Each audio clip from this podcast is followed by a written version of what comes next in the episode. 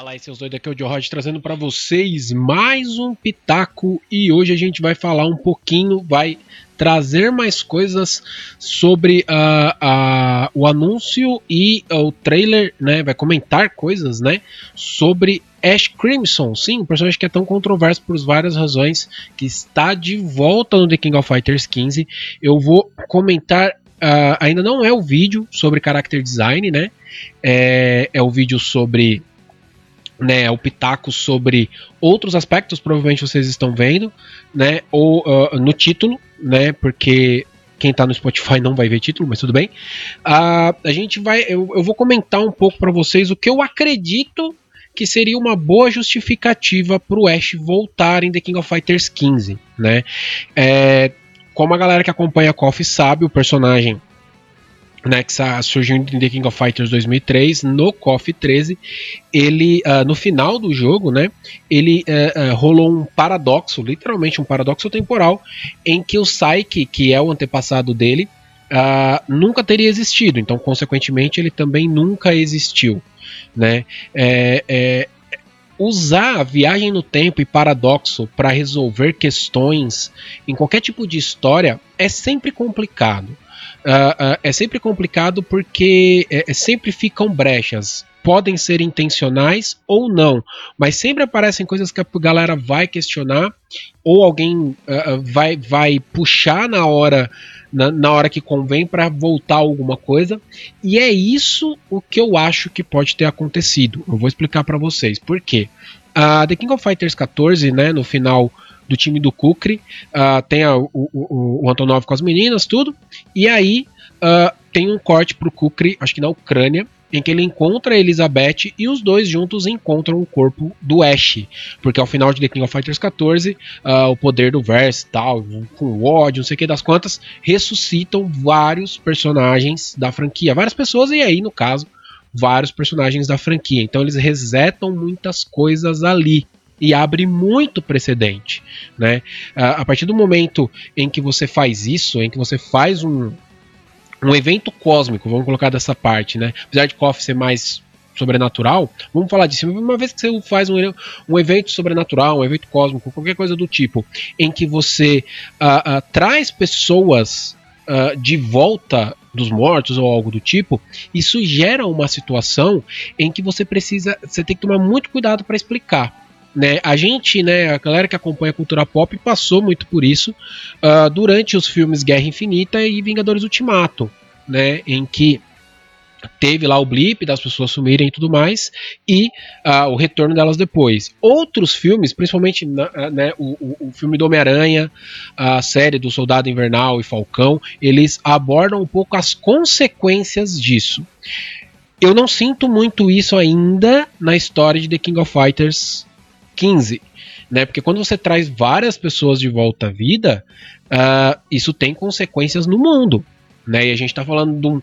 Por exemplo, se um Rugal da vida voltou, a gente tá falando de um, de um, de um cara totalmente armamentista, é um traficante de armas mega poderoso, coisas do tipo.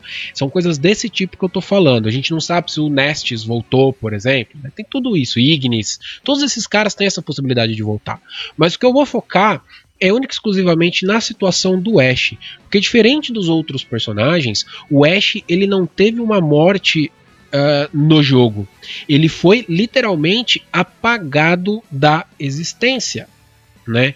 É, e quando você apaga algo da existência, isso falando em termos de roteiro, em termos de história, né, que é muito usado em quadrinhos, por exemplo, teoricamente isso tem que ser uma coisa definitiva. Um outro exemplo de quadrinhos que eu dou foi na crise das infinitas terras, né? A, a, mega saga da DC dos anos 80, em que eles usaram para resolver a questão de ter trocentas terras no universo DC e deixar uma só.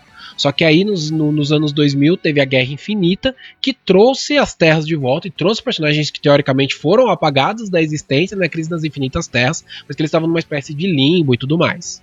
Né? Quem, quem acompanha quadrinhos, quem conhece pouco quadrinhos, sabe do que eu estou falando e sabe que a justificativa para isso é uma justificativa muito idiota para eles terem voltado.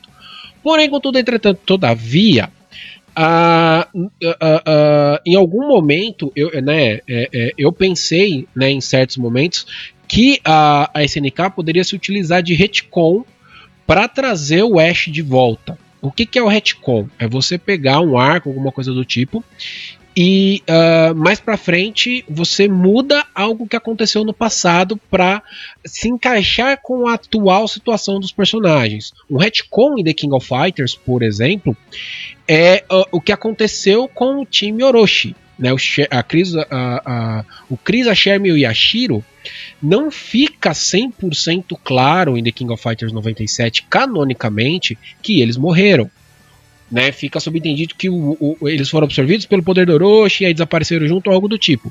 No SNK Heroines, que o Oda bizarramente considerou como canônico até a página 2, né? Vamos ver né, quando ele vai desmentir isso, é, que, a, que tem a Sherm, a Sherm fala que ela estava morta.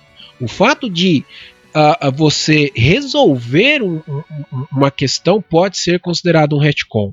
Uma outra coisa em, em, jogos de luta que é um retcon, a série Street Fighter Alpha, ela é um retcon. Ela é um prequel, né? É uma, é uma pré-sequência, né? Então são coisas que acontecem no passado mas ela muda acontecimentos que foram explicados no Street Fighter 2. Para mim, agora, o mais. Uh, uh, o, o, o, principal deles, né, o que mais me vem à mente, é que o Shoryuken do Ryu, que talhou a, a, a cicatriz no peito do Sagat, foi por conta do Satsui no Hado. O Satsui no Hado do Ryu é um retcon ele não tinha isso no Street Fighter 2. Colocou no Street Fighter Alpha. Então, uh, são, são pequenas coisas que mudam a sequência. Uh, The King of Fighters 15 também não é um reboot da série.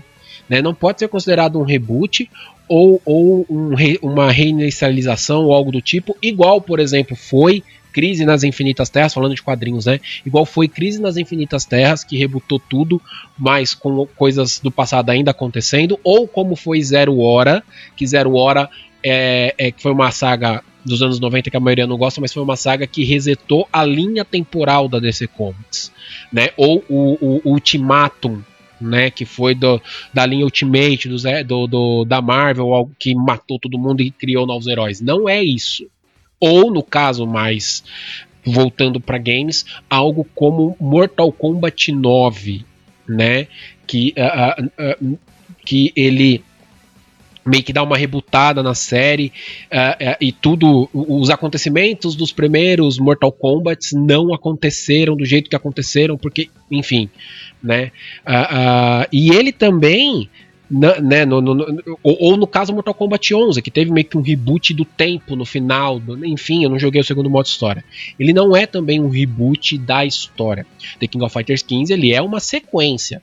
Então, por ele ser uma sequência e não haver retcons para a situação do Ash, a gente, até agora a gente não teve uma explicação que pode ser considerado um retcon, seja num anime, seja num outro jogo, como foi o caso da Sherm ou algo do tipo. A SNK ela precisa trabalhar esse retorno do Ash com elementos da história. Dentro da lore, para fazer algo minimamente aceitável, ela tem uh, uh, que usar elementos e explicações da história. E aí vem a questão, né? Uh, que muita gente, para hatear o retorno do Ash, né, em, em, em, alguns momentos, ou até mesmo em questionamentos mais sensatos, as pessoas pegam e simplesmente falam: é, não tem como, não tem como, qualquer justificativa é, ju é desculpa. Não, existe um pormenor. Existe uma brecha no roteiro quando você usa paradoxo, e existe essa brecha no roteiro em The King of Fighters 13, que para mim das três é a melhor saga né? É, é, tem muito mais daria um, uma temporada de anime muito boa. É, é, é, existe um precedente, existe uma brecha no roteiro que pode ser explorada. Porque uh, ao final, como eu falei, ao final de ao final de KOF 13, o Ash ele é apagado da existência e ninguém se lembra dele. Ninguém, exceto a Elizabeth. Elizabeth, amiga de infância dele, que foi a pessoa que procurava por ele e que o Kukri ajudou a achar e tudo mais, que a gente não sabe qual é o envolvimento dos dois a, a princípio. Kukri, personagem esse, aliás, que o pessoal viu, viu algumas semelhanças das, da, da, dos entalhes das roupas do Kukri com, a, com, uma das personagens do KOF 15 que foi apresentada, que aparentemente tem ligação com o chefe final, que, né, ao que tudo indica, também tem ligação com o Verse, que foi quem causou, causou tudo isso ao final do KOF 14. Então, a partir do momento em que a gente leva, leva em consideração o que? Uh, as pessoas podem falar, ah, mas não existe corpo. Vocês acham que existe corpo do, do Jeff Bogard ainda? Vocês acham que existe corpo do Gaidel ainda? Né? O poder do, do, do Verse, pelo que dá para entender, é uma parada que manipula a realidade. Então, né, talvez e apenas talvez, né, que é o, o, o pensamento, a ideia, a coisa que eu tenho, que é o que me convenceria desse retorno do Ash, se você for tentar justificar dentro de lore, e não apenas ele tá aí e, e aceitem, é o que? É o fato da Elizabeth lembrar do Ash. Então, uh, o Ash ele pode não existir em corpo físico, não pode, é, pode não existir o Ash materialmente falando, mas ele existe na mente e nas memórias da Elizabeth. Uh, o, o, tudo que ele fez na saga dele foi movido por, por, por arrogância, por, por ego e tudo mais, mas ao final de KOF 13 ele meio que tem uma redenção, talvez, porque ele salva, salva a existência, salva a realidade, criando paradoxo, se sacrificando pela Elizabeth. Então essa questão do poder do ódio do Verse que traz as pessoas de volta à vida, também não necessariamente seria do ódio do Ash. Pode muito bem ser um sentimento de ódio da própria Elizabeth por tudo o que aconteceu. Tô especulando, isso aqui é bem teoria, mas eu tô especulando com base em toda a experiência que eu tive relacionado a, a, a roteiro de quadrinhos, histórias no geral né? Para mim, isso é uma, uma, uma ótima justificativa, é um, seria um, uma forma muito boa de você usar a história em favor do retorno do personagem e manter dentro da história de uma forma coerente, talvez até bonita, digamos assim. E uma coisa que a galera comentou também quando teve uh, a galera que manja mais, né, percebeu que o moveset do Ash, ele é muito parecido com o Ash do KOF 13, que é o Ash mais forte, o Ash com os poderes dos tesouros sagrados, e todo mundo de uma forma, também de forma coerente, de forma dentro da, da, da lore, pensando em lore, as pessoas também uh, cogitaram que isso era meio fora de padrão, porque como ele foi, a, se ele voltou a pagar a decência, ele não está com os poderes uh, de, da, da, do clã Yata e do, do clã Yagami. Isso também faz sentido, eu não, tô tirando esse sentido. Porém, como eu disse, se a gente partir do princípio que o retorno do Ash é por conta da materialização das memórias da Elizabeth, a última memória da Elizabeth dele era ele super poderoso. Então, para mim, ainda seguindo essa linha de pensamento, faz sentido, né? Faz muito sentido o Ash voltar com o moveset, voltar mais forte, voltar ou tão forte quanto no 13 né? Então, assim, é, eu entendo a galera que, que, que, fica brava, a galera que. Uh, uh, que a princípio falou que a SNK cagou para a história dela, né? Não, não seguiu a própria história, mas dentro da própria história existia um precedente. E por mais que às vezes vocês não aceitem, eu e eu também entendo a galera não aceitar esses precedentes, cara, você pegar e usar como justificativa uma materialização de memórias de um outro personagem, para mim é muito mais coeso do que um personagem, um Superman de uma terra paralela, voltar para a realidade porque ele deu socos na parede da realidade, que é o que aconteceu em Crise Infinita que eu comentei mais cedo. Beleza? Então é isso, meus amiguinhos. Espero que vocês tenham gostado desse pitaco. Vamos trocar ideia sobre essas, uh, essas teorias para o retorno do Ash.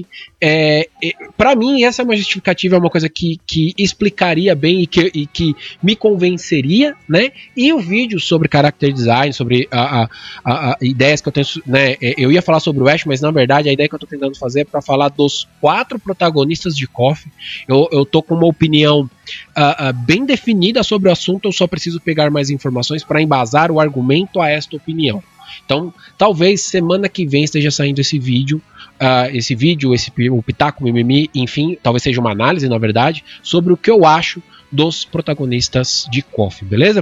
Uh, então é isso, mais uma vez, muito obrigado a todos pela moral. Uh, lembrando que o vídeo tem a versão em vídeo e a versão Spotify saindo juntos, beleza? E faz esse esquema de fazer muito melhor do que eu. Beijo no coração de vocês. Até o próximo vídeo. Seus lindos da minha vida. Abraço!